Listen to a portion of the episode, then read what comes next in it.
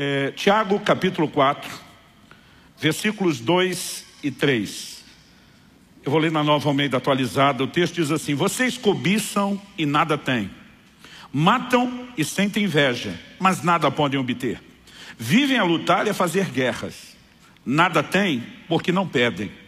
Pedem e não recebem, o que pedem mal, para esbanjarem em seus prazeres. Eu quero tomar essa declaração de Tiago e, a partir dela, desenvolver uma pergunta, ou na verdade, a preparação para uma resposta a uma pergunta importante. Pergunta que eu quero estabelecer como tema da minha mensagem hoje. Por que orar? Falando em por que orar, vamos primeiro orar. Pai, muito obrigado por esse tempo de podermos ser expostos ao ensino da Tua Palavra. E nós te pedimos mais do que informação, mais do que orientação. Nós clamamos por luz, por revelação, por entendimento espiritual. Nós oramos por estímulo, nós oramos por despertamento. Nós oramos por aquele toque que acompanha a tua palavra, assim como aquela aplicação personalizada que só o Senhor pode produzir. E te damos glória e louvor, não só pela oportunidade de receber, mas também de corresponder com a tua palavra. Oramos em nome de Jesus, contando com a tua graça e o agir do teu Espírito Santo. Amém.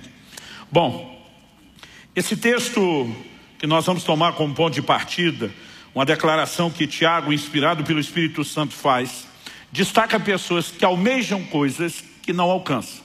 Então, ele começa no início do verso 2 dizendo: Vocês cobiçam e nada têm. A ideia da cobiça né? não fala apenas de um desejo errado, mas de um anseio que não é suprido, que não é alcançado. Na sequência, ele diz: matam e sentem inveja, mas nada podem obter. De novo, a ideia é não alcançar aquilo que se deseja. Depois ele volta a enfatizar: vivem a lutar e a fazer guerra. Mas dessa vez ele conclui: nada tem, porque não pedem. Ou como dizem as traduções mais antigas, nada tendes, porque não pedis.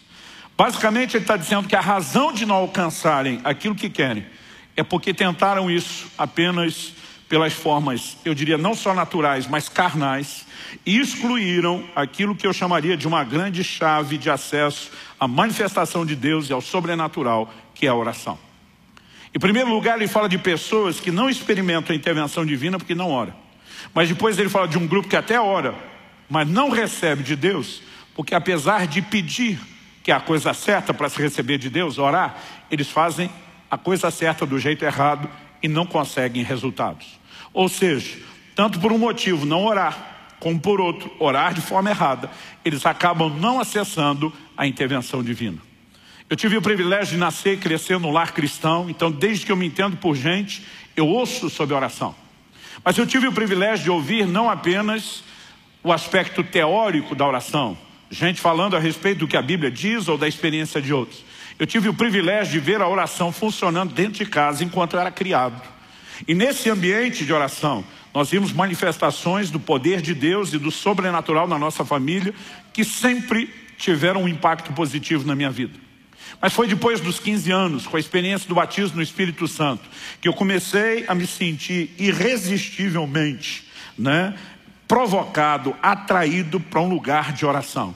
E digo irresistivelmente porque quanto mais eu entendi o que era a dinâmica de operação do Espírito Santo e quanto mais eu entendi que isso estava relacionado com a vida de oração, mais provocado eu me sentia. E por ser alguém que desde bem cedo começou a entender a importância pela própria escritura do sobrenatural, eu queria viver isso. Eu sou de uma época onde já foi popular na igreja o ditado, onde há muita oração, há muito poder, uma clara referência ao poder de Deus. Mas onde há pouca oração, há pouco poder. Nem todo mundo concluía a terceira parte do ditado que era óbvio, e onde não há oração, não há manifestação do poder de Deus. Então, eu sempre soube que a oração é uma chave de acesso para o sobrenatural.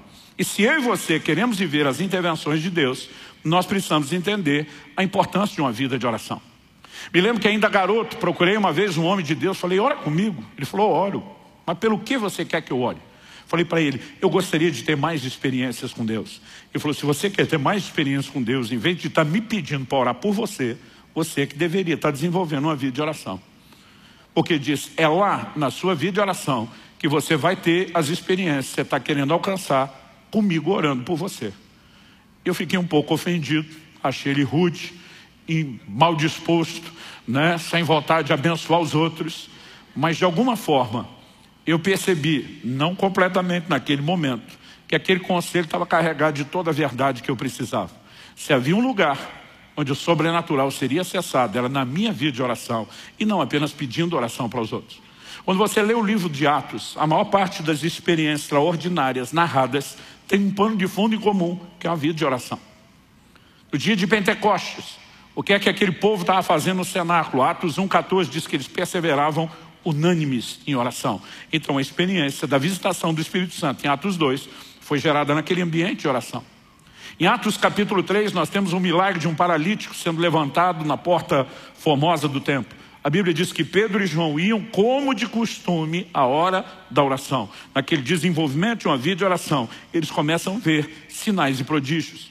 Em Atos, no capítulo 4, a Bíblia fala dos discípulos novamente sendo cheios do Espírito Santo. Mas não só eles, a Bíblia diz o lugar onde estavam reunidos tremeu. Você consegue imaginar uma reunião dessa? Onde o prédio, o ambiente que nós estamos, todo é chacoalhado com o poder de Deus. E a Bíblia diz, e todos foram cheios do Espírito Santo. E você vai seguindo a narrativa bíblica. Um anjo de Deus aparece para Cornélio, Atos 10. O que é que Cornélio estava fazendo? Orando. O apóstolo Pedro tem uma visão no telhado, em paralelo ao que está acontecendo com Cornélio. O que é que Pedro estava fazendo em cima do telhado, enquanto preparava a comida? A Bíblia diz que Pedro subiu né, ao eirado para orar. Quando você olha a visão que Ananias tem, e o Senhor aparece a ele. Tem um contexto, não só Ananias, mas Paulo especificamente. Está três dias trancado, sem comer nem beber, orando. Né? E o Senhor se manifesta a Ananias dizendo, vai lá, impõe suas mãos sobre Paulo. E nós vemos uma experiência sendo provocada. O Senhor Jesus aparece para Paulo no templo. O que é que Paulo estava fazendo lá no templo? Piquenique? Não, estava orando. E você percebe que a oração é de fato uma porta para o sobrenatural. Não apenas para experiências, mas também para vivemos, além das respostas às orações, um nível maior da manifestação do reino de Deus nessa terra. Mas a pergunta em cima da qual nós queremos trabalhar é por que orar? Por que oração acaba se tornando essa porta de entrada para a manifestação do sobrenatural? Eu quero, antes de tentar trabalhar o conceito correto, eu quero trabalhar dois questionamentos que eu particularmente me fiz muitas vezes e já vi muita gente né, fazer o mesmo tipo de indagação e pergunta. Em primeiro lugar, eu quero trabalhar a ideia de que a oração não é meramente informativa. Ela não tem o propósito de comunicar a Deus uma necessidade. O Deus onisciente, que conhece tudo, o Deus presciente, que conhece as coisas antes de acontecerem, não precisa ser informado sobre um problema. Então, a oração não cumpre um papel de informar Deus sobre uma necessidade, uma vez que ele já sabe de tudo. O segundo questionamento diz respeito à vontade de Deus. Muita gente me pergunta, mas Deus não faz o que quer, quando quer, como quer, do jeito que quer, uma vez que Ele é soberano? Eu digo para as pessoas, não confunda soberania com unilateralidade. Deus não age sozinho. Ele chama o tempo todo o homem para um lugar de interação. E ele só faz isso porque ele quis. Ele decidiu ser soberano do jeito dele. De vez em quando eu vejo gente dizendo que se Deus depende do homem para fazer alguma coisa, ele não é soberano. Eu digo, se ele precisar estar reduzido ao seu conceito de soberania, é que ele não é soberano. Ele é soberano do jeito que ele quer. Se ele decidiu agir assim, se ele decidiu revelar na sua palavra que as coisas funcionam assim, elas são assim, ponto final. Mas estritamente, quando você pensa, se Deus faz o que quer, como quer, do jeito que quer, então por que, é que nós vamos orar? Ele já vai fazer o que faria, independente de orar. Ele não vai fazer nada porque eu orei. Então, por que ele me mandaria? Não apenas deixaria a porta aberta, mas me mandaria orar para que ele faça o que ele já ia fazer, independente da minha oração? Se nós não entendemos essas questões, provavelmente a nossa vida de oração não vai ser provocada ao nível de resposta que eu e você precisamos que ela seja. Então, há algumas verdades nas quais eu quero trabalhar, e eu vou mexer primeiro nesses dois conceitos, para só depois responder por que orar. Então, uma das coisas que eu e você precisamos levar em consideração é que o reino de Deus, como um todo, suas verdades, seus princípios, não deveriam sofrer o que muitas vezes nós fazemos, que é uma leitura emocional. Um dia eu perguntei para alguém, por que é que você ora a Deus? Eu falou, eu oro a Deus porque Deus pode fazer qualquer coisa. Eu falei, mas o fato dele poder não significa que ele vai fazer. Uma pessoa rica pode dar muito dinheiro para uma pessoa pobre, em necessidade. Mas o fato de que ele pode não significa que ele vá fazer, a menos que ele queira. Eu falei, então apenas acreditar que Deus pode, não leva a mim e a você, provavelmente a nenhum lugar prático, a menos que a gente entenda que Ele queira. Então a oração, ela precisa nos levar além do entendimento de que Deus pode agir. Nós precisamos compreender que o Deus que nos mandou orar tem prazer em responder orações e decidiu usar essa forma para que ele pudesse se mover e realizar coisas extraordinárias na terra. Quando eu e você entendemos por que orar, nós vamos entender que Deus nos chamou a esse lugar de oração, porque nossas orações são parte fundamental do processo para que o sobrenatural se manifeste na terra. E aí nós começamos a entender que o Deus que nos chamou a orar não apenas pode, mas Ele quer responder. E isso já faz toda a diferença. Mas vamos, em parte, vamos construir isso né, com uma coisa de cada vez. Eu disse antes que muitas vezes a nossa leitura é emocional. Outro dia eu falei para alguém, por que, que você está orando por algo? Ela falou, não, porque Deus sabe que eu preciso. Falei, mas se Ele já sabe, por que, que você está falando para Ele? Eu vi que a pessoa ficou quieta, ela falou, não pensei nisso antes. Ela falou, mas ele me ama. Eu falei, mas ele te ama antes de você orar. E se ele não fez nada antes de você orar, por que você acha que ele vai fazer depois? Mas eu estava tentando ajudar essa pessoa a pensar um pouquinho mais e sair fora só daquela esfera emocional. E eu tive que parar a conversa, porque em vez de ajudar a fé dela a crescer, eu vi que eu estava levando essa pessoa para o lugar de incredulidade. Eu falei, não, não, não, não, não estou falando dessas coisas como se eu não acreditasse. Eu acredito, eu tenho vivenciado isso. Só quero te ajudar a entender a mecânica, a dinâmica que está por trás da vida de oração.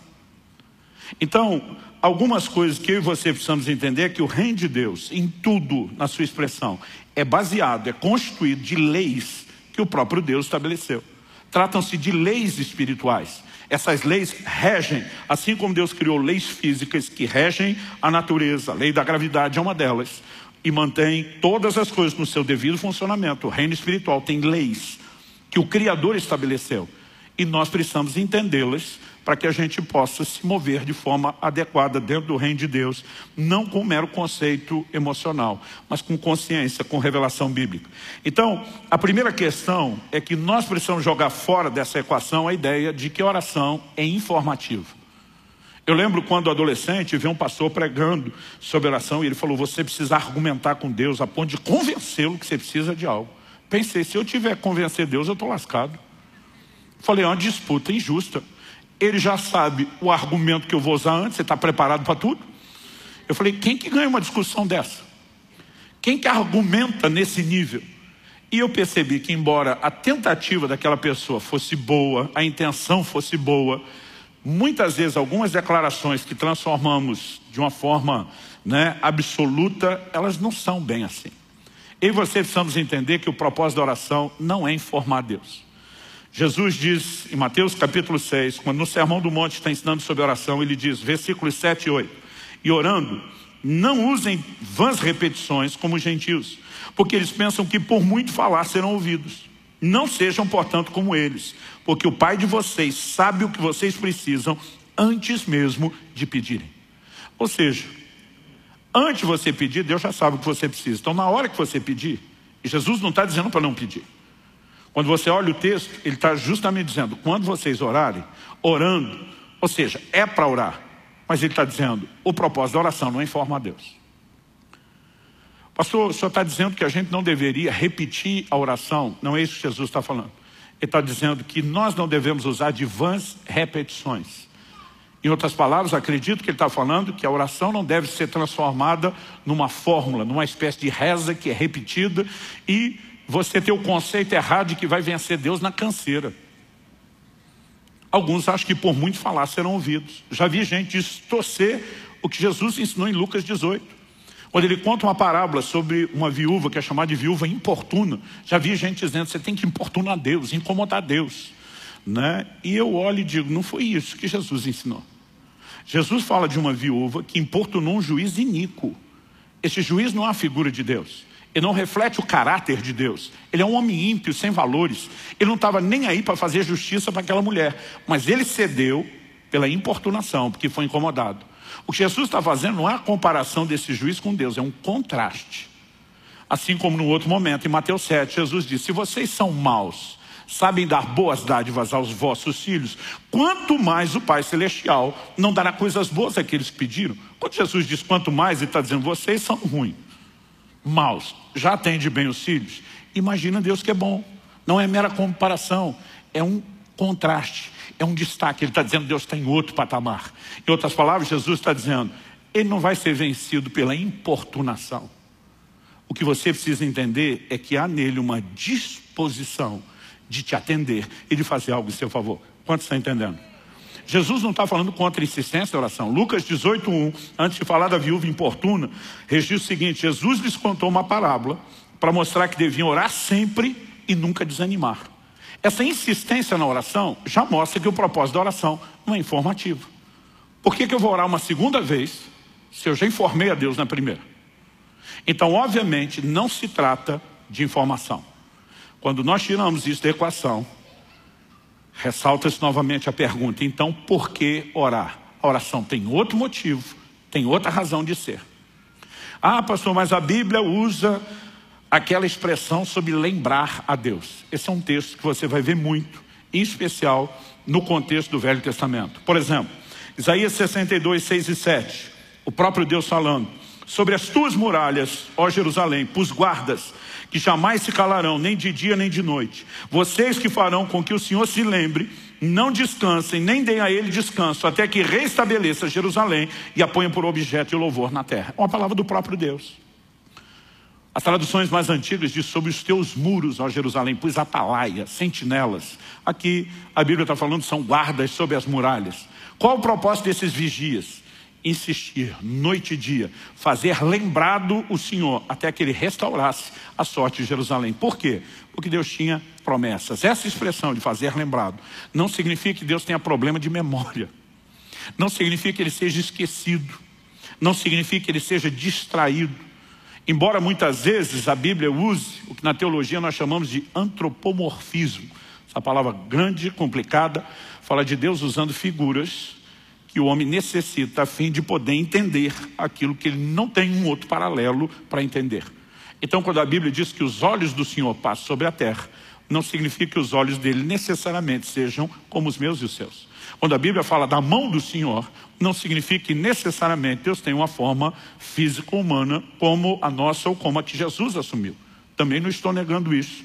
Mas não significa que seja necessariamente assim. Muitas vezes essas palavras nos ajudam a entender né, paralelos espirituais para os quais não existiria uma outra forma de nos descrever. Por exemplo, estava conversando essa semana no carro com a minha filha numa viagem. Eu falei, interessante a Bíblia dizer que no dia do tribunal do juízo, vão se abrir os livros. Porque todo o registro de antigamente, quando essas verdades foram escritas, era feito na forma de livros.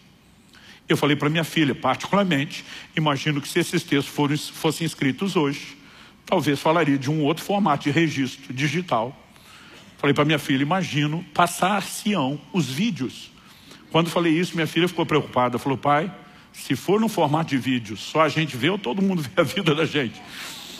Eu falei, você tem algo a temer? Ela falou, não, mas seria uma coisa muito estranha, né? A gente assistir a vídeo de todo mundo. Ela falou, é gente mais. Eu falei, tempo é o que não vai faltar na internet, é, na, na, eternidade, né? E ela olhou para mim e falou, você está falando sério? Eu falei, não, estamos brincando, especulando. Né? A Bíblia só fala dos livros, mas isso não significa que seja uma declaração absoluta, que seja a única forma de registro. Então, quando a Bíblia usa a expressão lembrar o Senhor, Normalmente isso vem de, dentro de um contexto. Qual contexto? Ou Deus fez uma promessa. E lembrar é dizer, o Senhor já assumiu um compromisso e revelou a sua vontade para ir em outra direção.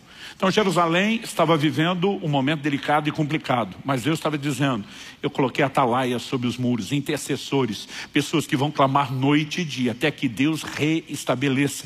E eles têm o propósito de estar lá declarando diante de Deus o que é que Ele falou, o que é que Ele prometeu, o que é que Ele sinalizou querer fazer. Agora, se Ele já prometeu, já sinalizou querer fazer, porque alguém tem que orar para que isso aconteça. É a grande pergunta. Mas já que eu toquei no assunto de lembrar, vamos falar de alguns textos bíblicos que mostram essa ideia de que não se trata de esquecimento divino, mas de um exemplo onde a oração apresentada visa reivindicar algo onde Deus já se comprometeu a fazer. Gênesis 19, 29 diz o seguinte, assim quando destruiu as cidades da Campina, está falando de Sodoma e Gomorra, Deus se lembrou de Abraão e tirou Ló do meio da destruição, quando subverteu as cidades em que Ló tinha morado. Quando a Bíblia diz Deus se lembrou de Abraão, não está falando de um problema de memória. Por quê? A destruição acontece na madrugada, quando o dia está para amanhecer. Antes do anoitecer, no dia anterior, Abraão está diante de Deus, intercedendo por Sodoma e Gomorra. O Senhor destruiria a cidade se houvesse nela tanto justo? Deus diz, não. Abraão pensa, joguei alto. Aí diz, não se o Senhor se eu perguntar uma segunda vez, e aí ele vai baixando o número. Segunda, terceira, quarta. E aonde ele chega, Deus diz, se houvesse tanto de justo, eu não destruo. Mas você percebe claramente que é um posicionamento de intercessão da parte de Abraão. No dia seguinte, mesmo não tendo aquela quantidade de justos, Deus pega a quantidade menor. Ló, além de justo, que o Novo Testamento chama assim, ela é da família de Abraão. E a Bíblia diz, Deus fez aquilo por Ló, porque lembrou de Abraão. Essa expressão lembrou, não é que da noite para o dia ele sofreu o esquecimento. A Bíblia apenas está vinculando a ação do dia seguinte ao posicionamento de oração do dia anterior. Quem está entendendo, diga amém. Êxodo capítulo 2, versos 24 e 25, quando fala da nação de Israel vivendo como escravos no Egito. A Bíblia diz, ouvindo Deus o seu gemido, lembrou-se da sua aliança com Abraão, com Isaac e com Jacó. E viu Deus os filhos de Israel e atentou para a sua condição. Deus já tinha dito em Gênesis 15 a Abraão, sua descendência será peregrina em terra alheia, será reduzida à escravidão durante 400 anos. Quando o livro de Atos, Estevão contando essa história diz, quando se aproximava o tempo da promessa que Deus fez a Abraão, ele começa a trabalhar através de Moisés um livramento. Quando a Bíblia está dizendo Deus se lembrou, não significa que ele tinha esquecido da pessoa. A Bíblia está vinculando que o que ele vai fazer agora está relacionado com a promessa que ele havia feito anteriormente. Nós vemos o mesmo exemplo numa intercessão de Moisés em Êxodo 32, quando ele está no monte. O povo faz um bezerro de ouro, enquanto ele está recebendo de Deus os dez mandamentos, toda a revelação. Deus sinaliza que vai destruí-los, depois nós vamos olhar com calma esse texto. Moisés, na sua oração, ele diz para Deus, lembra-te de Abraão, de Isaac e de Israel, teus servos, aos quais por ti mesmo tens jurado. Em outras palavras, foi o Senhor que fez uma promessa para eles. O Senhor está preso àquilo que falou e prometeu. Lembra daquilo que o Senhor falou. Nesse momento de oração, ele não está tratando de Deus esquecido, mas a expressão lembra tudo que eu vou orar agora está vinculado ao que o Senhor já falou e prometeu. Em Neemias, no capítulo 1, dos versículos 8 a 11, quando a nação de Israel viveu o seu apogeu, né, o ápice da apostasia, foi levada para o cativeiro de, de Babilônia.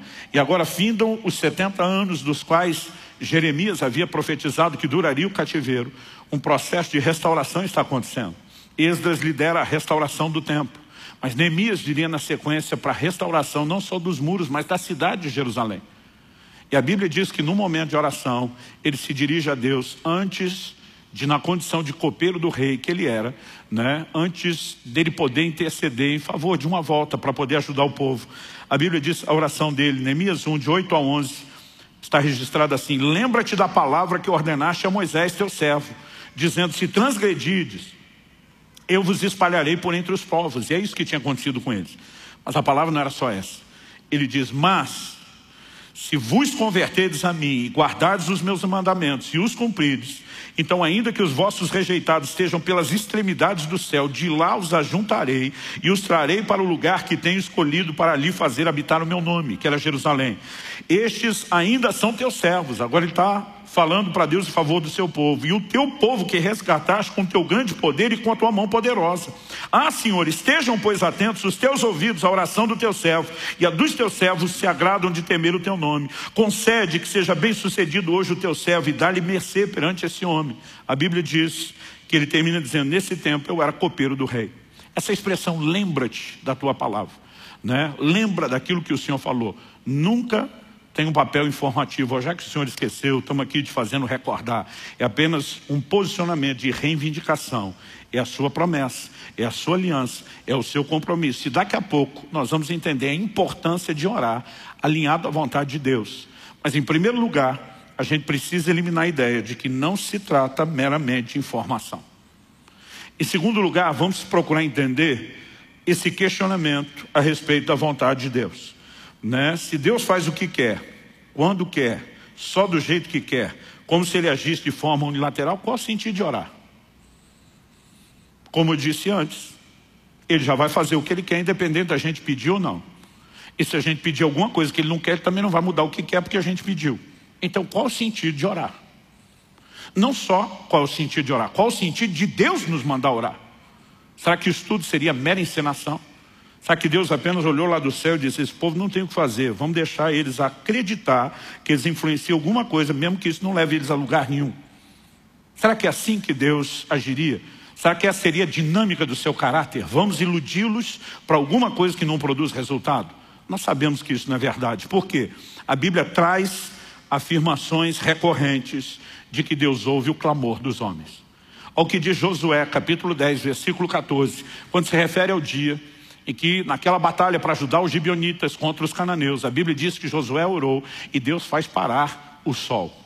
O dia se estendeu para que eles tivessem mais luz natural para poder vencer e exterminar completamente o inimigo. Olha o que a Bíblia diz, Josué 10, 14. Não houve dia semelhante a esse, nem antes nem depois dele, tendo o Senhor assim atendido a voz de um homem, porque o Senhor lutava por Israel. A Bíblia diz que Deus atendeu a voz de um homem. A Bíblia não diz que isso aconteceu apenas porque Deus predeterminou no seu conselho por si mesmo que faria isso, alguém pedindo ou não. Aliás, essa palavra traduzida, atendeu. E eu particularmente acredito que atendeu é a melhor opção de tradução no contexto. Mas ela muitas vezes é traduzida como ouvir, no sentido não só de escutar, mas de realmente responder e atender alguém. E ela muitas vezes é traduzida como obedecer. Nós sabemos que isso não se aplica a Deus, porque nós devemos obediência a Ele, não Ele a nós. Mas a Bíblia está dizendo que Deus fez porque um homem pediu. E eu não sei você, mas eu fico empolgado com essa ideia de que de alguma forma a nossa voz possa ser ouvida. É lógico que Josué está orando dentro do escopo da vontade revelada de Deus. Deus disse: vocês vão avançar, vocês vão conquistar a terra, nenhum inimigo vai resisti-lo durante todos os seus dias. Eu vou lutar por vocês. Então ele se posiciona e diz: está do nosso lado, precisamos de mais luz do dia. Não queremos que o Senhor lute em nosso lugar. Mas já que o Senhor luta por nós conosco, nos dê mais luz, nos deixe exterminar todo mundo. E um milagre sem precedentes aconteceu. A Bíblia diz: não houve dia como esse, nem antes nem depois. Deus atendendo a voz de um homem. Então, algo que eu e você precisamos questionar é onde é que fica a vontade de Deus quando estamos falando sobre oração. No Salmo 6, 9, eu estou escolhendo um de muitas menções nos Salmos, Davi diz: O Senhor ouviu a minha súplica, o Senhor acolhe a minha oração. Ou seja, ele não está falando de Deus fazer apenas algo que quis, mas está falando de Deus literalmente atender aquilo que ele clamou a Deus para que Deus fizesse. No Evangelho de João, nós temos algumas declarações que também não podem ser ignoradas. João capítulo 14, versículo 13, Jesus diz: E tudo o que vocês pedirem em meu nome, isso farei, a fim de que o Pai seja glorificado no Filho. Se me pedirem alguma coisa em meu nome, eu o farei. Eu não sei você, mas eu fico empolgadíssimo com declarações como essa. Né? A olhar para as declarações da palavra de Deus, no mesmo Evangelho de João, nós vemos outras afirmações, como por exemplo, João 16, 23 e 24. Jesus diz: Naquele dia vocês não me perguntarão nada. Em verdade lhes digo: se pedirem ao Pai alguma coisa em meu nome, Ele lhes concederá. Até agora vocês não pediram nada em meu nome. Peçam e receberão, para que a alegria de vocês seja completa. Ele não está falando mero e simplesmente Deus fazer apenas o que quer. Mas ele está sinalizando que eu e você podemos alcançar de Deus algumas coisas que nós queremos, porque nos posicionamos para pedir. E Tiago diz: alguns não estão alcançando, é porque não pedem. Outros até estão pedindo, mas não chegam lá, porque pedem mal, estão fazendo a coisa certa do jeito errado. Mas o que a Bíblia está mostrando é que se eu e você fizermos a coisa certa do jeito certo, nós podemos ver a ação de Deus e o sobrenatural invadindo as nossas vidas. Quem está entendendo, diga amém. No entanto, não podemos negar que há uma relação muito forte na Escritura entre oração e a vontade de Deus. É inegável, não dá para desvincular essas duas coisas. Por exemplo, em Mateus no capítulo 6, no versículo 10, na oração do Pai Nosso, Jesus está nos ensinando não uma reza, mas um modelo de oração. Ele nos ensina a dizer, venha o teu reino, seja feita a tua vontade. Pergunto, se a vontade de Deus se estabelece na terra sem oração, por que é que ele mandou a gente orar para a vontade dele ser feita? Nós estamos falando de uma simples encenação? Ou existe alguma relação entre orar e a vontade de Deus poder ser executada, poder se manifestar? Eu particularmente acredito na segunda opção e não na primeira. Uma outra coisa que nós não podemos deixar fora da equação é que orar alinhado com a vontade de Deus é garantia de resposta. 1 de João, capítulo 5, versículos 14 e 15 diz o seguinte, essa é a confiança que temos para com Ele. Que se pedimos alguma coisa segundo a sua vontade, Ele nos ouve. E se sabemos que Ele nos ouve quanto ao que lhe pedimos, estamos certos de que obtemos os pedidos que lhe temos feito. Então ele disse, se oramos segundo a sua vontade, somos ouvidos. Se somos ouvidos, certeza que vamos alcançar o que é que nós estamos pedindo. Então a oração que é feita segundo a vontade de Deus é um tiro certeiro. Pastor, como podemos saber a vontade de Deus ao orarmos? Em primeiro lugar, o que Deus já revelou na Escritura. O que Deus já revelou na palavra. Em segundo lugar, eu e você podemos lidar com questões que são de ordem personalizada. Não são detalhes, estão nas Escrituras. Quando Kelly estava grávida do Israel, nosso primeiro filho, estava se aproximando a hora do parto. Me lembro de um dia que eu estava no meu momento devocional, de oração com Deus. O Espírito Santo falou comigo, ore e jejue. Porque você vai enfrentar uma grande batalha na hora do parto do seu filho. A partir daquele momento, durante seis dias, eu não comi absolutamente nada. Eu fiquei em oração e intercessão contínua, até que no sexto dia me veio o que eu chamo de um testemunho de vitória. Alguns dos crentes mais antigos, em especial do meio pentecostal, usavam uma expressão que é, nós vamos orar até chegar lá.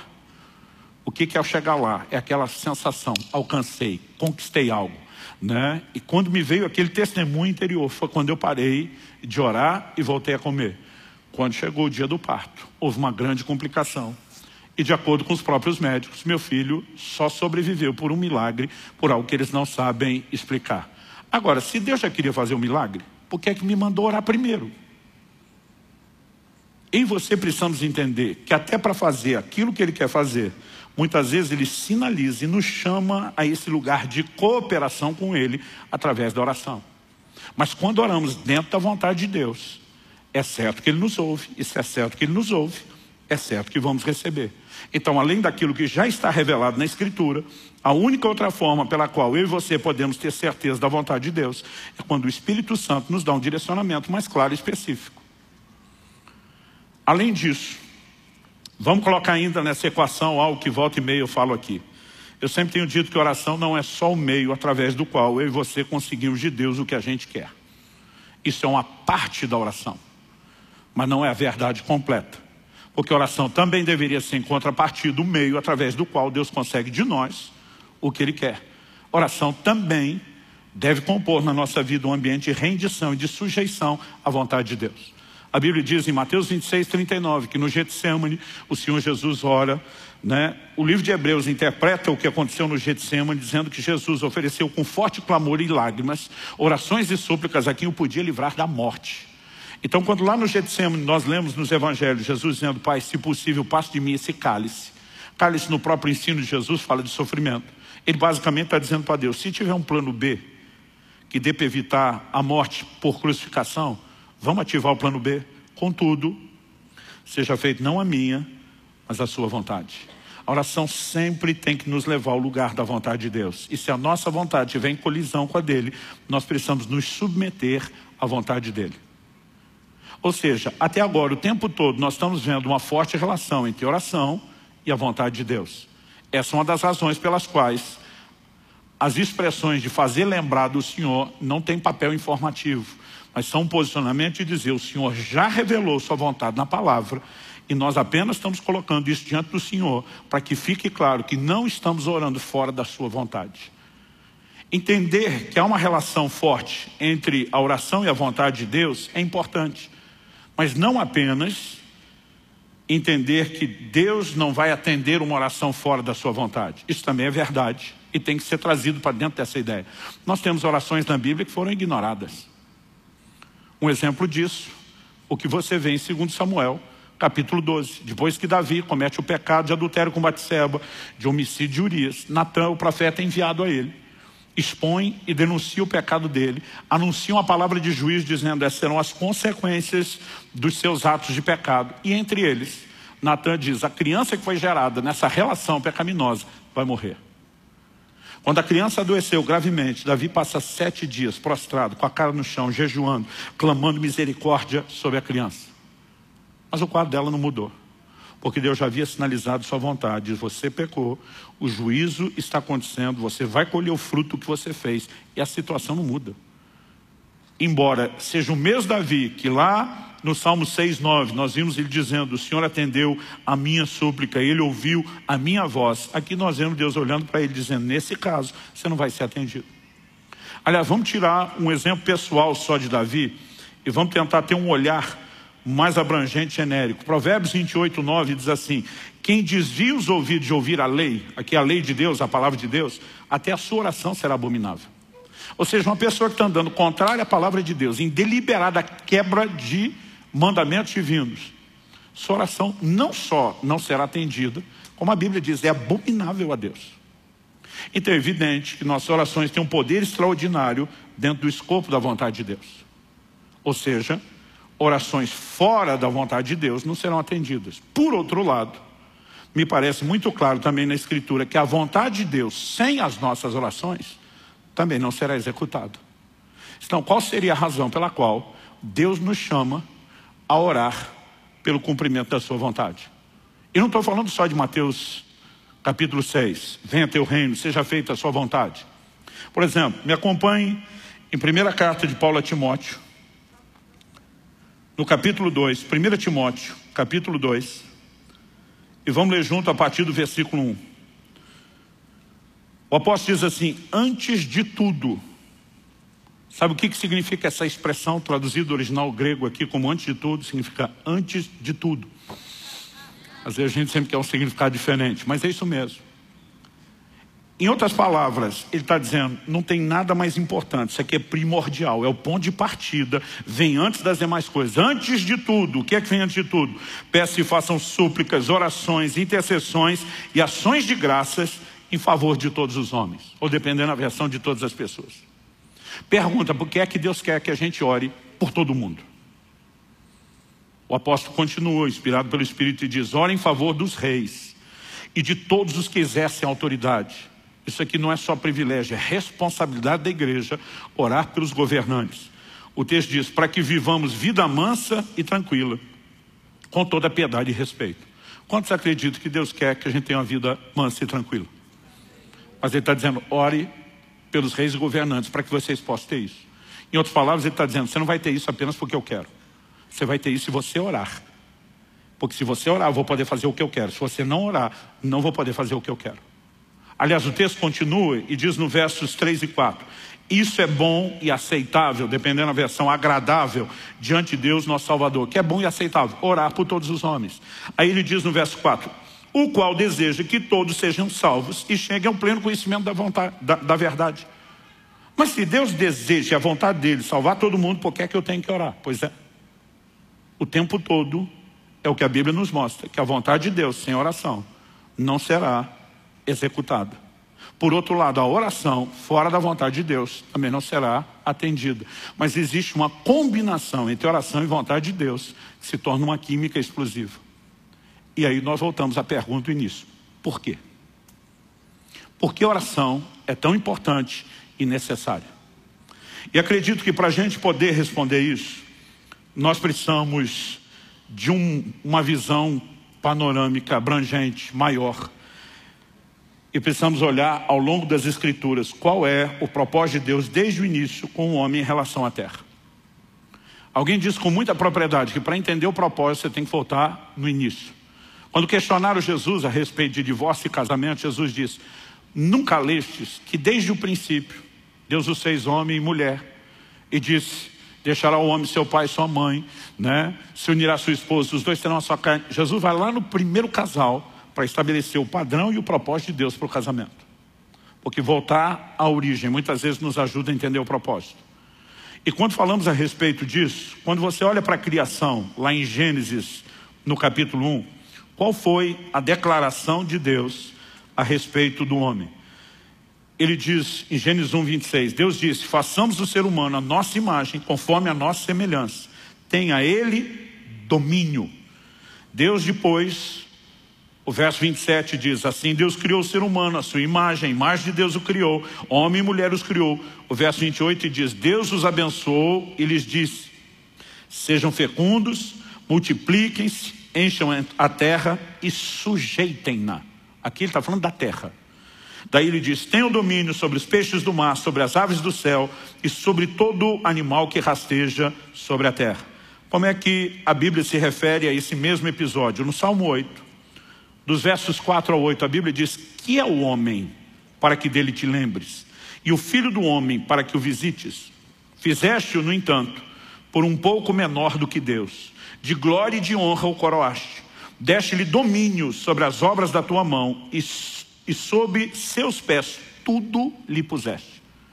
Aí ele afirma nos versos 7 e 8: Ovelhas, bois, todos, também os animais do campo, as aves do céu, os peixes do mar, e tudo que percorre as veredas dos mares. Deus não estava dando domínio só sobre os animais, sobre toda a terra, sobre toda a criação, sobre tudo que Deus fez. O homem é chamado de a coroa da criação, não apenas porque é feito no final, mas a Bíblia diz: Deus o coroa de glória e de honra. Ele foi feito um pouco menor do que Deus, a imagem e semelhança de Deus. E aí Deus diz: Tudo isso que eu criei, estou entregando a você. Você sujeita, você governa. Eu diria que a razão pela qual eu e você precisamos orar é uma questão de legalidade eu diria que é uma questão de jurisdição. Deus, ao criar o ser humano, diz: toda a terra criada está entregue ao seu governo e à sua autoridade. Você manda nisso aqui. E basicamente, o, o próprio Deus que empoderou o homem para governar sobre a terra, diz: para que eu possa agir, eu não passo por cima da autoridade que eu lhe concedi. Você precisa me solicitar formalmente para que eu possa interferir. O Salmo 115, 16 resume isso dizendo: os céus são os céus do Senhor, mas a terra Deus a deu aos filhos dos homens. Por que é que Jesus nos ensina a orar dizendo: Vem o teu reino, seja feita a tua vontade aqui na terra, como é feita nos céus? Porque na jurisdição dele, a vontade dele se estabelece sem restrição. Mas para que ela possa se estabelecer aqui, eu e você temos que clamar. Essa é a razão pela qual a vontade de Deus sem oração não se cumpre e também pela qual a oração fora da vontade de Deus não atrai a intervenção dele. Mas é a razão pela qual a combinação das duas coisas é uma química explosiva. Quem está entendendo, diga amém. O que você precisamos entender é que inclusive ratifica a autoridade que Deus deu ao homem. Outro dia alguém me perguntou, pastor, mas se o que o senhor está falando fosse verdade, que o homem tem autoridade sobre a terra e Deus não quer passar por cima e ele espera uma solicitação, como é que fica as declarações de que a Bíblia diz que do Senhor é a terra e a sua plenitude? Deus não transferiu a posse do que lhe pertence. Deus lhe transferiu autoridade de governo por tempo determinado. Mas até que o prazo de arrendamento encerre, ainda que tudo pertença a Deus, a autoridade foi dada ao homem.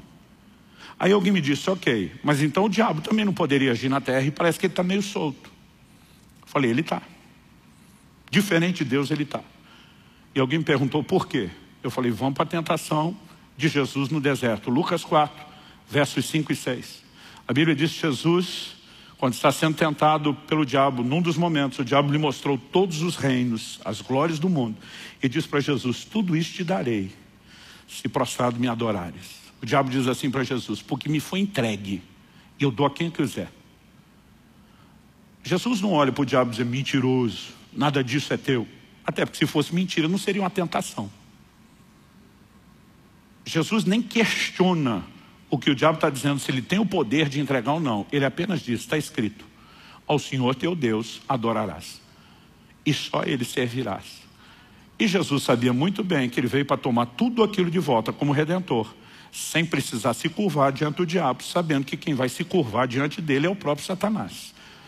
Mas tirando o mérito do que faria, nós precisamos entender. Agora, se o diabo está dizendo, me foi entregue, eu dou a quem quiser, a pergunta é quem entregou? Foi Deus? Não. Deus entregou tudo isso na mão do homem. Quem que pôs na mão de Satanás? O homem. Segunda de Pedro 2,19 diz que quem é vencido em algo se torna escravo daquele que o vence. Quando o homem peca, todo, tudo aquilo que Deus lhe confiou, toda a sua autoridade, automaticamente é transferida. Ainda que Jesus tenha vindo para resgatar, e a obra da redenção não se limita aos homens, envolve toda a terra e toda a criação, porque tudo foi afetado com o pecado. Ainda que Jesus tenha vindo para restaurar a autoridade do homem, nós voltamos a uma posição semelhante ao que era antes da queda. O homem tem autoridade e ele precisa reivindicar uma intervenção dos céus para que os céus possam entrar no lugar da jurisdição ou da legalidade humana. Ou seja, nós não estamos de forma alguma limitando o poder de Deus. Deus, por razões que pertencem a Ele, escolheu que as coisas funcionariam assim, revelou na sua palavra que esse é o formato. Então volto naquele questionamento do início. Alguns de vez em quando me perguntam, e a soberania de Deus, onde fica? Eu falei, fica com Ele. Ele continua sendo soberano. Ele que decidiu agir assim, não foi a gente que convenceu Ele.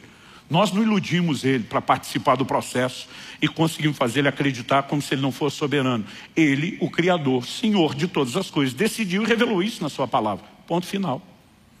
A pergunta é, o que é que eu e você vamos fazer com a autoridade que nos foi dada, com autoridade que nos foi entregue? A Bíblia está dizendo, alguns não têm porque não pedem. Os céus não vão se mover em favor de quem não pede.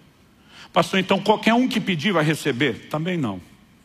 Porque Tiago diz que alguns pedem, não recebem porque pedem mal. Qual a definição de pedir mal? Em primeiro lugar, ele fala de alguns que querem apenas esbanjar nos seus próprios deleites. Ou seja, eles não estão sintonizados com a vontade de Deus.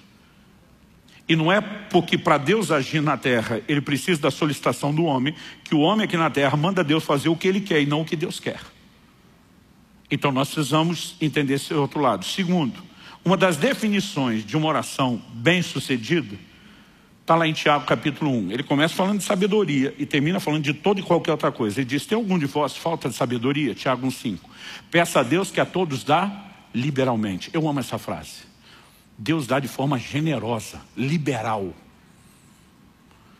Mas ele diz: peça, porém, com fé, não duvidando. Ele diz: porque o que duvida é semelhante à onda do mar que é levada e agitada pelo vento. Ele diz: não pense tal homem, o que duvida, que receberá do Senhor coisa alguma. Então aqui nós temos um outro elemento. Se qualquer petição funcionasse, todo mundo estava sendo atendido em toda e qualquer coisa. Mas porque a oração ela precisa não só estar alinhada à vontade de Deus, mas ser feita com fé, é que muita gente no processo acaba tendo orações sem resultado, sem nenhuma efetividade. Porque a necessidade de fé, Deus determinou, o justo viverá da sua fé. Tudo que eu e você vamos receber de Deus estão nos depósitos da graça. Como que a graça é acessada? Romanos 5,2 diz, pela fé nós temos acesso à graça. Então eu e você precisamos entender a importância da fé. E aqui de novo, para que a gente entenda como fazer bem o que deve ser feito, nós voltamos na importância da palavra de Deus. Porque orar a própria palavra. Porque a fé vem por ouvir a palavra.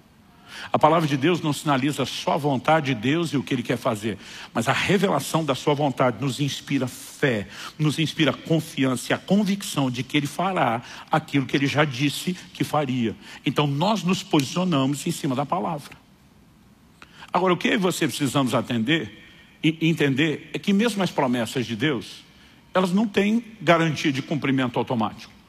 Algumas promessas bíblicas são de fato incondicionais. Por exemplo, a vinda de Jesus.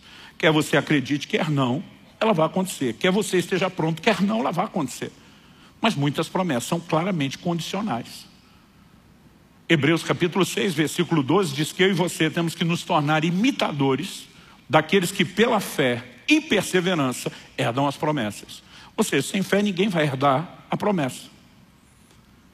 E 1 Timóteo 1,18 Nós vemos Paulo declarando a Timóteo, de acordo com as profecias que foram ditas a teu respeito, combate, firmado nelas, o bom combate. Ou seja, se o que Deus falou vai se cumprir automaticamente, por que é que eu tenho que lutar por isso? Mas aí eu e você precisamos entender que uma das razões é que o nosso posicionamento de fé vai nos levar a experimentar a intervenção divina. Quem está entendendo, diga amém. Com isso em mente, eu queria que a gente fosse lá para Êxodo capítulo 32. Êxodo capítulo 32, eu quero ler do versículo 7 ao 14. Eu só citei esse texto antes e agora nós vamos ler junto. Quando Moisés sobe o Sinai, passa 40 dias diante do Senhor, sem comer nem beber, envolvido na nuvem da glória de Deus, recebendo de Deus os mandamentos. No final desse período, a Bíblia diz: Então o Senhor disse a Moisés: Vá, desça porque o seu povo, o povo que você tirou do Egito, se corrompeu e depressa se desviou do caminho que eu lhe havia ordenado. Fez para si um bezerro de metal fundido, o adorou e lhe ofereceu sacrifício, dizendo: São estes, ó Israel, os seus deuses, que tiraram você da terra do Egito. O Senhor disse ainda a Moisés: Tenho visto esse povo, e eis que é povo teimoso. Agora, pois, deixe-me, para que se acenda contra eles o meu furor, e eu os consuma, e de você farei uma grande nação. Primeiro lugar, vamos entender, antes de continuar a ler aqui do 11 ao 14, algumas verdades. Uma coisa que precisa ser separada na Bíblia, quando falamos do plano e do propósito de Deus, é o individual do coletivo. São duas coisas bem distintas. Por exemplo, quando a Bíblia fala sobre a linhagem de Abraão, a nação de Israel, dentro do plano e do propósito de Deus, a Bíblia diz que os dons e a vocação de Deus são irrevogáveis. O que ele prometeu para a nação, para a linhagem de Abraão, vai se cumprir. Ao longo do processo, nós vemos gerações dessa linhagem que falhou e que Deus simplesmente rejeitou. Não significa que ele descartou o propósito coletivo, mas quando indivíduos falham, eles são trocados. A razão pela qual Saul foi substituído por Davi é porque como indivíduo, Saul falhou e o plano coletivo de Deus para a nação não poderia falhar. Essa talvez seja a mensagem principal de Esther 4,14. Quando Mardoqueu, seu tio, manda a ela um recado. Foi solicitado a ela que intercedesse pela sua nação, pela sua linhagem, diante do rei. E ela disse, se eu entrar sem ser chamada, eu posso ser punida com a morte. Mardoqueu manda o seguinte recado para ela. Se de todo te calares agora, de outra parte, se levantará socorro e livramento a Israel. Ele diz, mas quem sabe, se não foi para um tempo como esse que chegasse a ser rainha. Em outras palavras, está dizendo, Fia, você acha mesmo que ganhou esse concurso de beleza e está no lugar que está, sem nenhum plano ou propósito de Deus? Será que não foi justamente para uma hora como essa, de necessidade do reino, que Deus te plantou e estabeleceu aí? Mas ele está dizendo, vou dizer, se mesmo assim, você recuar e der uma de frouxa agora, Deus vai resolver o problema coletivo através de outra pessoa. Mas você será substituída dentro do propósito individual como canal de livramento. Então, se nós separarmos essas coisas, fica fácil entender Deus dizendo a Moisés: me deixe destruir essa geração e de você eu faço uma nação mais numerosa. Porque Deus teria que continuar com Moisés? Porque tinha um compromisso com Abraão. Eu vou fazer isso na sua linhagem. E se ele destruísse, ele precisava de pelo menos um descendente para cumprir o que prometeu. De boa, no lugar de Moisés, depois de 40 dias, sem comer nem beber, orando por aquele povo, para trazer os mandamentos, se Deus falasse para mim, mesmo se o povo fosse vocês, deixe destruir, dizer, fica à vontade, vai que é tua, Deus. Sabe o que é o curioso? É o Deus Todo-Poderoso olhar para um mero mortal como Moisés e dizer, me deixa fazer. E o mais interessante, o assustador, é Moisés olhar de volta e dizer, não deixo não. Qual o posicionamento de Moisés? Vamos continuar a partir do verso 11. Porém Moisés suplicou ao Senhor seu Deus, dizendo, ó Senhor, porque acende a tua ira contra o teu povo, que tiraste da terra do Egito com grande poder e forte mão. Deixa eu fazer uma pausa aqui. Você viu como a conversa começa? Começa Deus dizendo para Moisés, o teu povo, que você tirou do Egito. Moisés diz, por que, é que o Senhor está incomodado com o teu povo?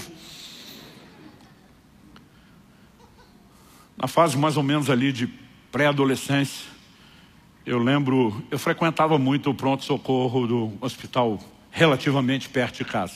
Só na fase de pré-adolescência foram 14 vezes. Ou engessava, ou costurava, sempre estava resolvendo alguma coisa. Eu lembro quando meu filho nasceu, a primeira oração que eu fiz, depois de dedicá-lo a Deus, Senhor, que ele não seja como eu fui. que deu um pouco de paz aos pais, que pela primeira vez eu entendi o lado dos meus pais. Eu lembro que eu tinha caído uma árvore, tive uma luxação tão séria na, na mão esquerda, que não, não quebrou nada, mas o encaixe todo da mão saiu e a mão veio parar na parte de cima aqui do punho, onde fica o relógio. Os músculos soltaram, não mexia. Foi a, a, uma luxação tão séria que para botar no lugar tiveram que me dar anestesia geral. E engessaram todo o braço né, para que houvesse uma recuperação com tempo para aquela musculatura. Eu de braço engessado, no dia seguinte já estava na rua brincando. E tinha um terreno baldio do lado de casa. E para encurtar a história só, em algum momento no meio do mato, eu não tinha noção daquilo, me joguei para o meio do mato e tinha um garrafão de vinho quebrado que alguém jogou. E eu caí em cima daquilo. E aquilo pegou meu joelho direito um tempão, achava que era o esquerdo. Um dia depois fui olhar a cicatriz, falei, errei o lado. Né? Ou ela mudou de lado algum dia desse enquanto eu dormia. Eu estou mais propenso a pensar que foi a primeira. Mas, gente, eu rasguei o joelho assim de aparecer os ligamentos. Foi um negócio assim feio. Eu lembro que eu voltei para casa de braço gestado, arrastando a perna, aquilo sangrando. Gente, eu não, não vou esquecer esse dia. Primeiro, meu pai olhou para mim e disse assim: Não abra a boca. Ele pegou um vídeo de metiolate. Toma lembra que metiolate antigamente não era metiolate de hoje. Ou a gente que era mole ou metiolate que era pior. Ele virou o vídeo inteiro e ele disse: Não abra a sua boca. E eu só mordendo os lábios. Aí começa a discussão entre meu pai e minha mãe. Meu pai diz: Hoje quem leva esse menino pronto-socorro é você, que o filho é seu. Ela diz: Não, o filho é seu. Aquele dia não era filho de ninguém. Meu pai dizia: Eu não aguento mais chegar lá e os médicos chamarem pelo nome. Ô Luciano, você de novo. Eu não tenho cara para isso. Dois discutindo. Eu dizia: Alguém vai ter que me levar, não posso ficar. Eu tenho essa sensação quando eu leio aqui Deus dizendo para Moisés: É o teu povo. Moisés dizendo: O povo é teu. Eu fui lá porque o Senhor mandou, não tinha nada a ver com isso. Ele diz: Ó oh, Senhor, por que se acende a tua ira contra o teu povo que tiraste da terra do Egito com grande poder e forte mão? Por que deixar que os egípcios digam, ele os tirou de lá com más intenções, para matá-los nos montes e para eliminá-los da face da terra? Deixa de lado o furor da tua ira e muda de ideia quanto a este mal contra o teu povo. Lembra-te, olha a frase do início. Lembra-te de Abraão, de Isaac e de Israel, seus servos, aos quais por ti mesmo juraste. Esse por ti mesmo foi ideia tua. Nós não te pedimos nada, foi o Senhor que decidiu aos quais por ti mesmo juraste, dizendo: Multiplicarei a descendência de vocês como as estrelas do céu, e toda essa terra de que tenho falado, eu darei a sua descendência, para que a possuam por herança eternamente. O verso 14 diz: Então, o Senhor mudou de ideia quanto ao mal que ele tinha dito que traria sobre o povo. Eu acho impressionante, não só essa declaração, como Jeremias capítulo 15, versículo 1. Quando a nação de Israel chega no clímax, no ápice da apostasia, e Deus anuncia o exílio de Babilônia como julgamento, sabe o que Deus diz? Jeremias 15, 1. Então o Senhor me disse: mesmo que Moisés e Samuel se pusessem diante de mim, meu coração não se inclinaria para esse povo. Mande-os embora, que saiam da minha presença. Que Deus está dizendo diferente lá do início, onde esses dois pararam minha ira. Agora nem esses dois param. O que é que Deus está dizendo? Que Moisés e Samuel eram privilegiados, que a oração deles era melhores do que a nossa. Não. Infelizmente, algumas pessoas acreditam nisso. De vez em quando alguém me pede oração e diz, pastor, senhor pode falar com o homem lá de cima, já que o senhor é mais chegado com ele? Eu olho para a turma e falo, tu está de brincadeira.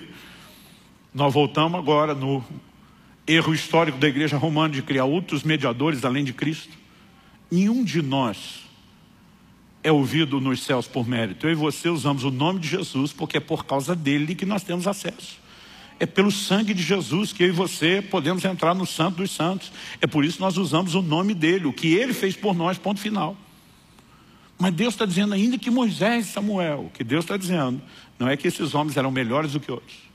É que eles entenderam e usaram o que Deus disponibilizou para todos, de uma forma como a maioria não entendeu e não usou. Então, Deus está dizendo, o assunto agora é tão sério que nesses dois que me pararam outras vezes, conseguiram parar o juízo que foi determinado sobre essa geração. Que Deus está dizendo, esses dois entenderam, exercer uma prática a respeito da oração. E se você não lembra muito da história de Samuel, quando Saul ungido rei, que o regime teocrático termina e agora a monarquia começa, ele se posiciona diante do povo e diz, eu não cometeria o pecado, não cometeria o pecado de deixar de orar por vocês. Pensa no intercessor que deu curso àquela nação. Deus está dizendo, nesses camaradas, experimentado na oração mudaria isso. Ele não está dizendo que a oração de uns é melhor do que a de outros, mas que alguns entenderam e praticaram isso de uma forma diferenciada. E eu e você podemos entrar num lugar de compreensão e cooperação com Deus diferenciado quando o assunto é oração. Quem está entendendo, diga amém. Para terminar, abra comigo em Daniel, capítulo 10.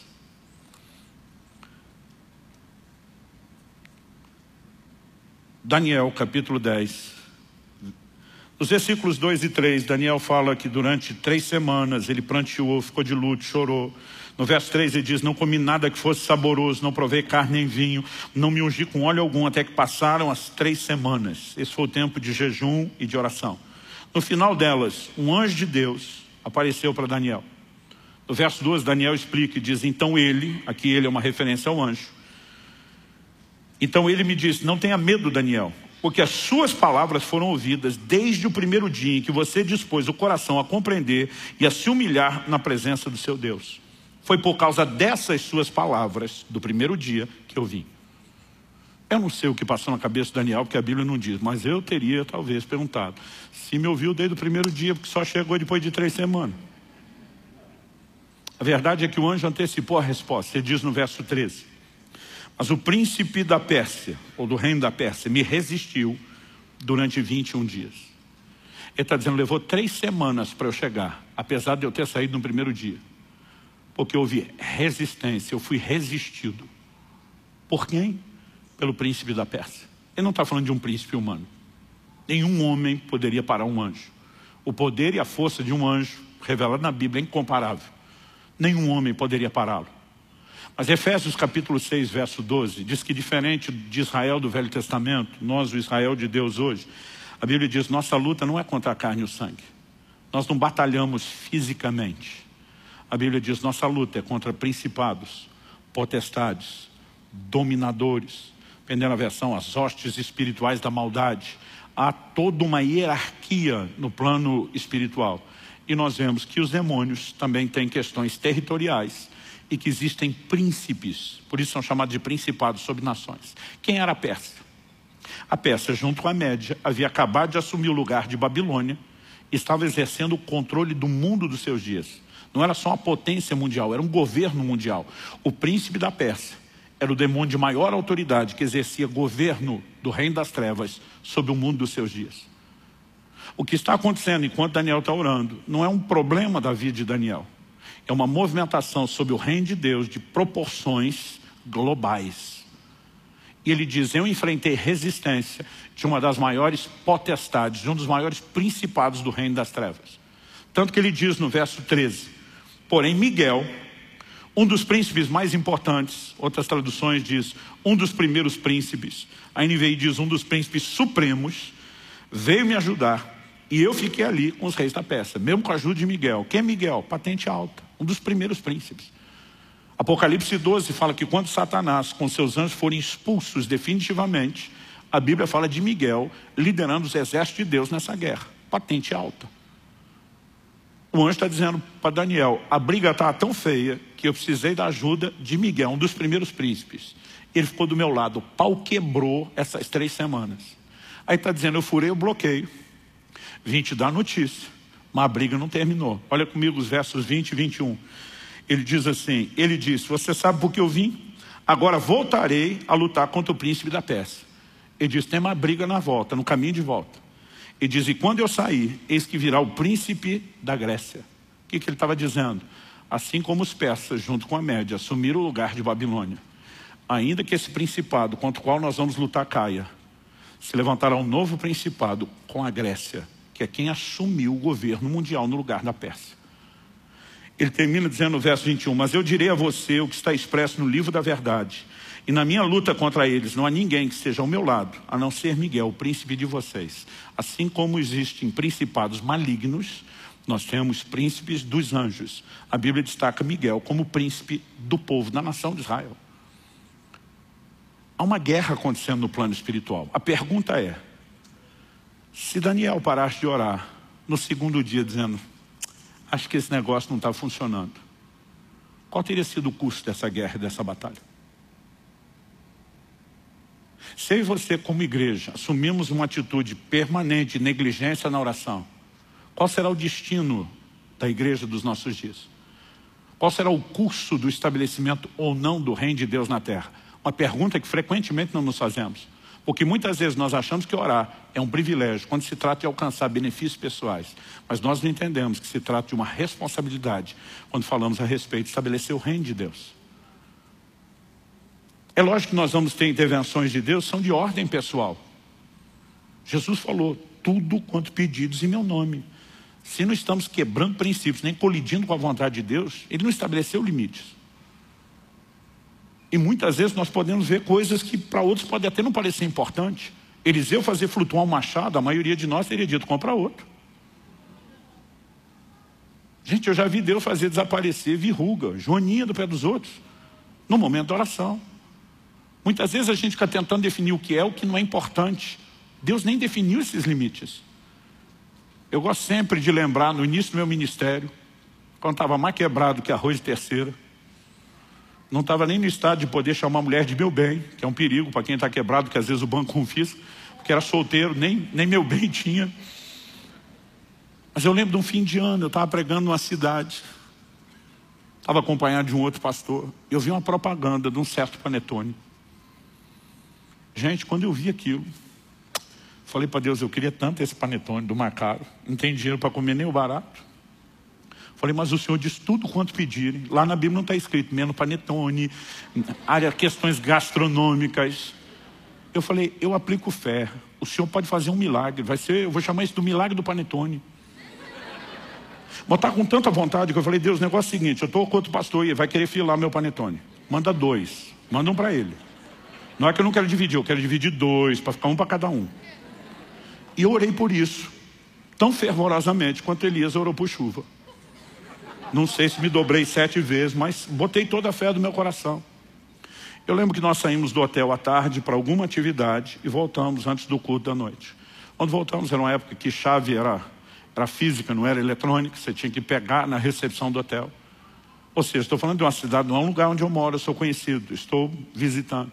Onde eu chego, o cara que entrega a chave falou: Peraí, tem uma encomenda para você. Eu falei: Encomenda para mim? Tipo, quem me conhece nessa cidade? Ele falou: Cara, a mulher passou aqui e contou uma história louca. Ela disse que ela estava no supermercado e uma voz falou com ela. Que era para ela comprar dois panetones e entregar para os hóspedes do quarto tal. E ela, ela nem deixou nome e contato porque ela disse que era uma coisa muito doida. A voz mandou ela comprar o panetone e disse qual era o hotel, qual era o quarto. Aí eu falei, se for a marca tal, é meu. Ele falou, é dois desses. Falei, manda para cá. Falei para outro que estava comigo, anda comigo tu vai ser abençoado. Agora, porque Deus nos permite isso, nós não podemos reduzir a oração só a isso. Essas coisas no início, principalmente na fase de maturidade, me empolgavam. Por quê? 1 de Pedro 3,12 diz que os olhos do Senhor estão sobre os justos e os seus ouvidos atentos às suas súplicas. Mas à medida que eu ia vendo essas respostas de coisas até mesquinhas, eu comecei a entender, peraí, se os céus estão de olho em mim, esperando que eu clame. Eles também não estão esperando apenas que eu ore por panetone, mas sim que venha o teu reino, seja feita a sua vontade. Então não significa que eu não vou orar por essas coisas, mas minha vida de oração tem que ser maior do que isso. Eu e você precisamos orar pelo crescimento da igreja, por salvação de almas. E você precisamos orar por gente sendo cheia do Espírito Santo, por famílias sendo restauradas, por manifestações de sinais da parte de Deus. Um dia desse alguém falou, pastor, por que, é que nós não estamos, tendo, tanto milagre? Eu falou, não estou nem comparando com a igreja de Atos. Quem serve a Deus há mais tempo, lembra disso, a década de 90, nós tivemos um mover de curas, sinais, milagres, maravilhas, enchendo o Brasil. Foi um negócio extraordinário. Aí o cara falou, nós não estamos vivendo mais isso hoje. Eu falei, sim, mas se você já era crente na década de 90, você deve se lembrar que nós tivemos um despertamento à oração e jejum na década de 90, como talvez nunca houve antes. E não é coincidência que os sinais e prodígios tenham invadido a igreja justamente na hora onde ela mais estava orando para que o poder de Deus se manifestasse. Eu falei, olha para a igreja do livro de Atos, Atos 4 antes de tremer o lugar onde eles estão reunidos, eles estão orando, dizendo: Senhor, concede que anunciemos a tua palavra com toda intrepidez, enquanto o Senhor estende a mão para operar sinais, milagres, prodígios, por intermédio do nome do teu santo servo Jesus. Enquanto eles oravam por sinais, eles viviam sinais. Agora nós somos parte de uma igreja acomodada, que mal é mal, ora só olhando para o próprio umbigo, mas está esperando que o reino de Deus se expanda com poder. Gente, se nós queremos ver o sobrenatural, não tem outro caminho. Nós vamos ter que resgatar a arte perdida da oração, do jejum, voltar a andar em fé, ter um posicionamento diante de Deus, porque à medida que fazemos isso, não estamos vivendo só um privilégio, nós estamos cumprindo com uma responsabilidade. Quem está entendendo, diga amém. No último jejum que fiz, em algum momento do início do jejum, eu sempre digo que você descobre que o centro de gravidade da terra puxa para baixo, mas do reino de Deus puxa para cima. As coisas materiais perdem importância. Mas eu lembro que eu comecei a orar e dizer, Senhor, eu quero ver uma resposta de provisão financeira porque é do seu interesse. O Senhor sinalizou que a gente, como orvalho, vá para um lugar maior. O Senhor nos deu uma estratégia, está funcionando. Encorajar as pessoas a, a, a, a aderirem à aquisição de cotas. Eu falei, no ritmo que está indo, vai levar de um ano e meio a dois para a gente esgotar essas cotas. Eu falei, eu gostaria de ver um sinal teu. Eu estou orando por algo que o Senhor revelou ser o seu plano e é do seu interesse. Eu gostaria de ver, até o final do jejum, uma intervenção do Senhor nessa área que me encha de coragem e convicção de que essa é a sua direção e que o Senhor está tão comprometido com isso quanto eu mais. No dia 3 de fevereiro, enquanto o pastor Tomás pregava, entre o terceiro e o quarto culto, eu estava nessa salinha entregando o meu jejum. Foi uma refeiçãozinha de nada, mas naquele ato simbólico, agradeci a Deus e entreguei. Uma das primeiras coisas que aconteceu quando eu saí porta fora, uma pessoa me para e diz, Deus me mandou fazer algo. Ele me mandou ajudar você naquele projeto. Só coloquei para Deus condições, tem que ser dessa forma, tem que ser dessa maneira. Eu falei, eu vou dificultar ainda um pouco. Porque não tem jeito de ser coincidência. E essa pessoa me parou. Ela não só cumpriu todos aqueles requisitos, mas era evidente o timing de Deus. No momento que eu tinha acabado de encerrar o jejum, ele falou, Deus mandou te ajudar. Essa pessoa sozinha assumiu 20% do nosso desafio. Eu nunca tinha visto uma coisa dessa acontecer. Aí alguém diz, coincidência. Eu falo, é interessante como acontece coincidência na vida de quem ora e jejum. De vez em quando eu falo para um ateu, curta sua incredulidade, que eu curto minha fé. Né? Você vai chamar de coincidência, mas essas coincidências só acontecem com a gente, com vocês não tem. Um privilégio viver o sobrenatural, mas quando você começa, além do que Deus pode fazer por você no âmbito pessoal, abraçar a responsabilidade de trazer o reino de Deus para a terra, entender que Deus nos deu o privilégio de cooperar com Ele, você vai entender por que orar. Não é mera formalidade ou burocracia dos céus, quando Deus estabelece esse padrão de legalidade, de que Ele precisa de, intervenção, de, de um clamor nosso para poder intervir, mas significa um privilégio, onde Ele está dizendo, eu quero que vocês sejam meus cooperadores, e que a gente trabalhe juntos, e ser chamado para esse nível de parceria com alguém como Deus, tem que ser entendido como um baita de um privilégio. Isso torna suave a definição da responsabilidade, porque é muito pesada a definição do privilégio. Vamos ficar em pé para parecer que está acabando?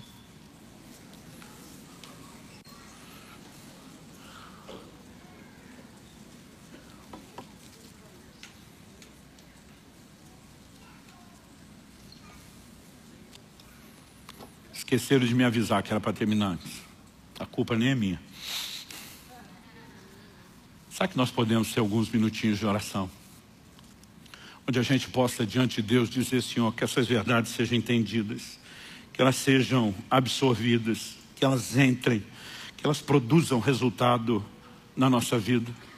Fale com Deus no seu lugar, do seu jeito, da sua maneira, com as suas palavras. Meu Deus, a tua palavra foi anunciada e a nossa oração não é apenas por entendimento e aplicação personalizada. É que aquilo que o Senhor começou, está começando nesse momento, não pare no final dessa reunião. Nós oramos que junto com a verdade comunicada venha despertamento, venha teu sopro de vida, venha uma mobilização no coração de cada um dos teus filhos e filhas para render-se ao teu chamado. Não um convite, mas uma convocação para que possamos nos doar mais à oração, ao jejum, à interação contigo para o estabelecimento do teu reino. Nós queremos ver mais do sobrenatural. Nós clamamos que o poder celestial se manifeste, que a tua glória possa de fato ser derramada, invadir a terra que a terra se encha da tua glória, como as águas cobrem o mar. e que nós possamos, ó Deus, cooperar contigo dia a dia nesse processo. Desperta-nos não apenas para um entendimento melhor, mais profundo, mas para esse despertamento, para esse lugar de correspondência contigo. Permita-nos vivenciar experiências novas e maiores, crescer de uma forma prática, no entendimento, na escola da oração, debaixo da liderança do Teu Espírito, que é chamado nas Escrituras de Espírito de súplicas. Pai, nós clamamos por um agir poderoso do Teu Espírito nas nossas vidas como indivíduos, na nossa vida como igreja, como corpo. Que o Espírito Santo venha turbinar a nossa vida de oração com uma nova perspectiva, com um novo entendimento, um novo despertamento. Nós clamamos em nome de Jesus. Em nome de Jesus. Que o Teu Espírito nos leve a essa escola de oração, a esse ambiente onde aprendemos por meio da compreensão da tua palavra, mas também de forma prática, vivenciando intervenções e manifestações dos céus, que nos provoquem a nos dedicar cada vez mais, de forma progressiva, a uma vida de oração. Nós suplicamos em nome de Jesus. Nós clamamos pela restauração, pela restituição do sobrenatural na vida da igreja, nas nossas vidas, como indivíduos, nas nossas casas. Queremos viver mais das suas intervenções. E oramos que isso não apenas supra necessidades pessoais, que o Senhor nos use como uma espécie de vitrine, que o seu nome seja glorificado e exaltado, que a fé de outros seja provocada e inspirada. Nós clamamos em nome de Jesus. O Senhor se referindo à sua igreja diz que ela seria chamada casa de oração. Nós queremos cumprir esse papel. suplicamos graça e favor do Senhor, bem como teu toque, em nome de Jesus. Em nome de Jesus. Se você crê e concorda, diga amém. Se você recebe essa palavra, diga eu recebo, em nome de Jesus. Glória a Jesus.